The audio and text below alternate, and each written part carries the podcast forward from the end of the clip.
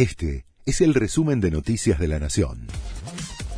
La Nación presenta los títulos de la tarde del jueves 19 de enero de 2023.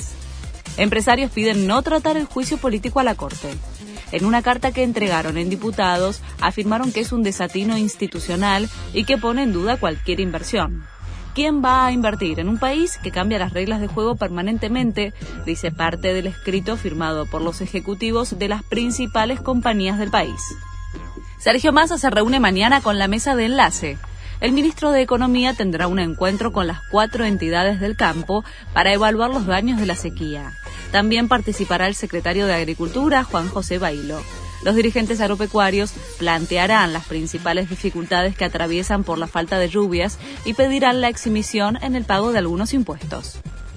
Nicolás Maduro confirmó que viene al país para participar de la CELAC. El presidente venezolano va a estar el martes en Buenos Aires. También va a haber delegaciones de Estados Unidos y China. Se preparan manifestaciones contra el mandatario chavista, mientras que Patricia Bullrich, líder del PRO, dijo que Maduro debe ser detenido apenas pise suelo argentino por haber cometido crímenes de lesa humanidad. Argentina 1985 suma otra nominación internacional. La película, protagonizada por Ricardo Darín y Peter Lanzani, va a competir en la categoría Mejor Película Extranjera en los premios BAFTA, que otorga la Academia Británica el domingo 19 de febrero. Con esta distinción suma más chances de quedar nominada para los Oscars. El anuncio de las producciones que quedan en carrera para la estatuilla dorada será el 24 de enero. Chiqui Tapia habló sobre el futuro de Scaloni.